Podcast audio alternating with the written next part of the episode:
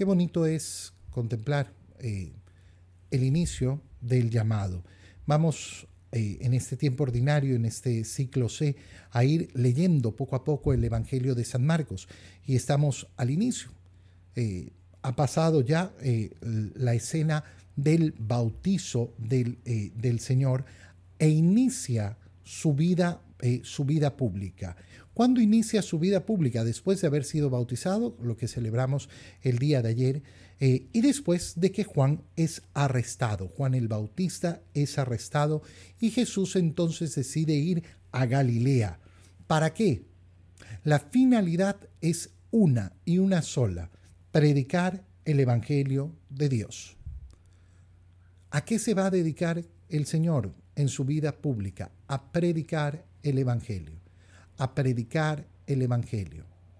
Qué bonito es preguntarnos a nosotros mismos, ¿y, yo? ¿Yo cómo lo predico? Porque recuerda que tú y yo somos cristianos, es decir, seguidores de Cristo. No podemos eludir en la imitación de Cristo, en ese seguimiento de Cristo, hacer lo mismo que Cristo ha hecho. Y eso que Cristo ha hecho, ¿qué es en primer lugar? predicar el Evangelio. Predicar el Evangelio. Y decía, se ha cumplido el tiempo y el reino de Dios ya está cerca. Arrepiéntanse y crean en el Evangelio. Crean en la buena nueva. Ha llegado el tiempo. ¿Cuándo es que ha llegado el tiempo? El tiempo es siempre hoy. El tiempo siempre es hoy.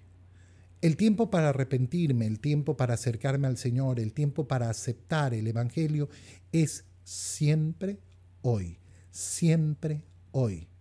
Qué precioso y qué bonito es tener en nuestro, eh, en nuestro conocimiento, en nuestro deseo, eh, las ganas de esa conversión continua, permanente, permanente, permanente, siempre, siempre quiero esa conversión.